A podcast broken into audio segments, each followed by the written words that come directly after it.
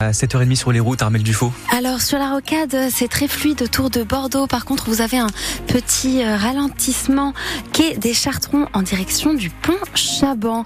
Et Hugo Deschamps, quel temps va-t-il faire aujourd'hui en Gironde? Nous avons une vigilance jaune. Et exactement ça, ça va être euh, couvert et nuageux. Les averses pourraient s'intensifier en fin de matinée sur le littoral. Les rafales vont jusqu'à 95 km heure. Mais les températures restent douces, 7 degrés en moyenne ce matin. Et les maximales iront jusqu'à 13 degrés cet après-midi. Depuis deux ans, c'est leur vie qui est bouleversée. Ces Ukrainiens qui ont fui leur pays. Il y a deux ans, la Russie de Vladimir Poutine envahissait l'Ukraine. Depuis, c'est un conflit qui dure sans solution en vue dans un pays épuisé, en manque d'armes et de munitions. Hier, c'était donc ce triste anniversaire qui était commémoré. 85 000 Ukrainiens se sont réfugiés en France en deux ans, 2800 en Gironde. À Bordeaux, une marche a été organisée au départ du Parvis des droits de l'homme. Près de 300 participants, beaucoup enroulés dans des drapeaux ukrainiens. Annelle Cagnon, vous avez pu rencontrer certains réfugiés de cette guerre. Quand l'hymne de son pays résonne, Liva chante. La collégienne a fui la ville de Kharkiv avec sa mère il y a à peine deux ans. Quand on est arrivé en France, j'étais encore un peu en choc parce que mon père elle est resté en Ukraine. C'est la loi, il ne peut pas partir. On s'appelle euh, presque tous les jours. Qu'est-ce que tu retiens de ces deux années? Je suis un peu fatiguée de ça. Des fois je pleure. Elle a rendez-vous avec un psychologue. Depuis deux ans, les traumatismes font aussi partie du quotidien de sa mère, Tetiana. Très très peur l'avion, très très peur les euh, grands bruits. Chaque Ukrainienne, chaque jour, pense à beaucoup de gens qui, qui. Nous vivons, mais c'est c'est très difficile. Comme beaucoup d'autres réfugiés, elle a dû apprendre un nouveau métier, celui de femme de ménage. Mais ce n'est pas la seule difficulté, selon Alexandra Bertin. Elle est membre d'Ukraine Amitié. Le plus difficile euh, pour, eux, c'est l'hébergement et le travail. Ils sont logés toujours euh, pour certains dans les familles d'accueil, mais la plupart euh, quand même ne peuvent plus assurer la continuité de cet hébergement. Donc ils cherchent des solutions autres, logement social, compliqués. Des difficultés qui ont conduit plusieurs centaines d'entre eux accueillis en Gironde, à retourner en Ukraine.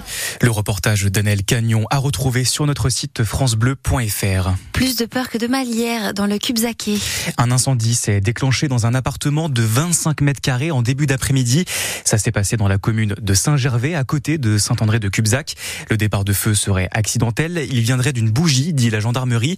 Les flammes ont rapidement été stoppées par les pompiers, donc pas de dégradation sur les logements voisins.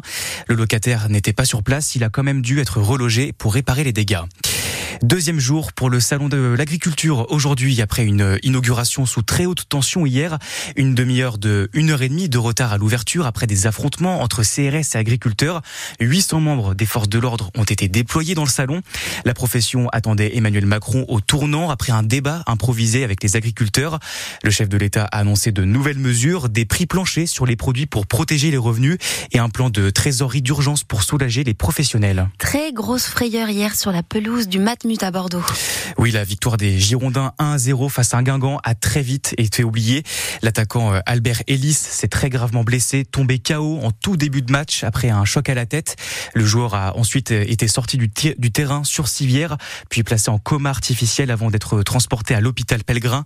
Il souffrirait au moins d'un grave traumatisme crânien selon les premières analyses. D'autres résultats sont attendus, notamment ceux de l'IRM.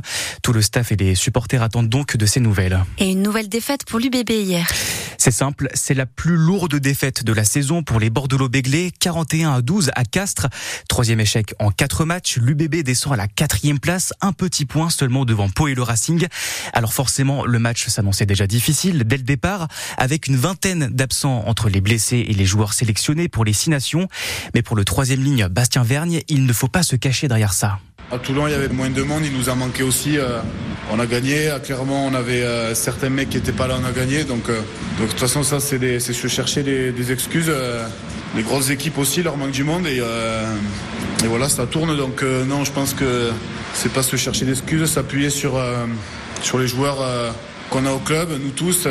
c'est un effectif de 50 joueurs, c'est pas pour rien. Et voilà, on doit, on doit justement assurer pendant que les autres soient en période internationale. Et voilà, pour l'instant, on alterne le chaud et le froid. C'est vrai que c'est pas une période évidente, on a connu euh, mieux. Mais voilà, je pense que ça fait partie d'une saison, ça, ça pouvait pas être euh, tout rose comme on dit. Donc euh, voilà, nous de rebondir, on s'est parlé dans les vestiaires, on s'est dit ce qui allait pas. Voilà, pas se mettre la tête au fond du seau, regarder ses, ses baskets, sinon on va pas y arriver. Donc repartir au travail lundi, bah, se mettre tous les ingrédients pour gagner le week-end prochain. Le troisième ligne de l'UBB Bastien Vergne au micro d'Arnaud Carré.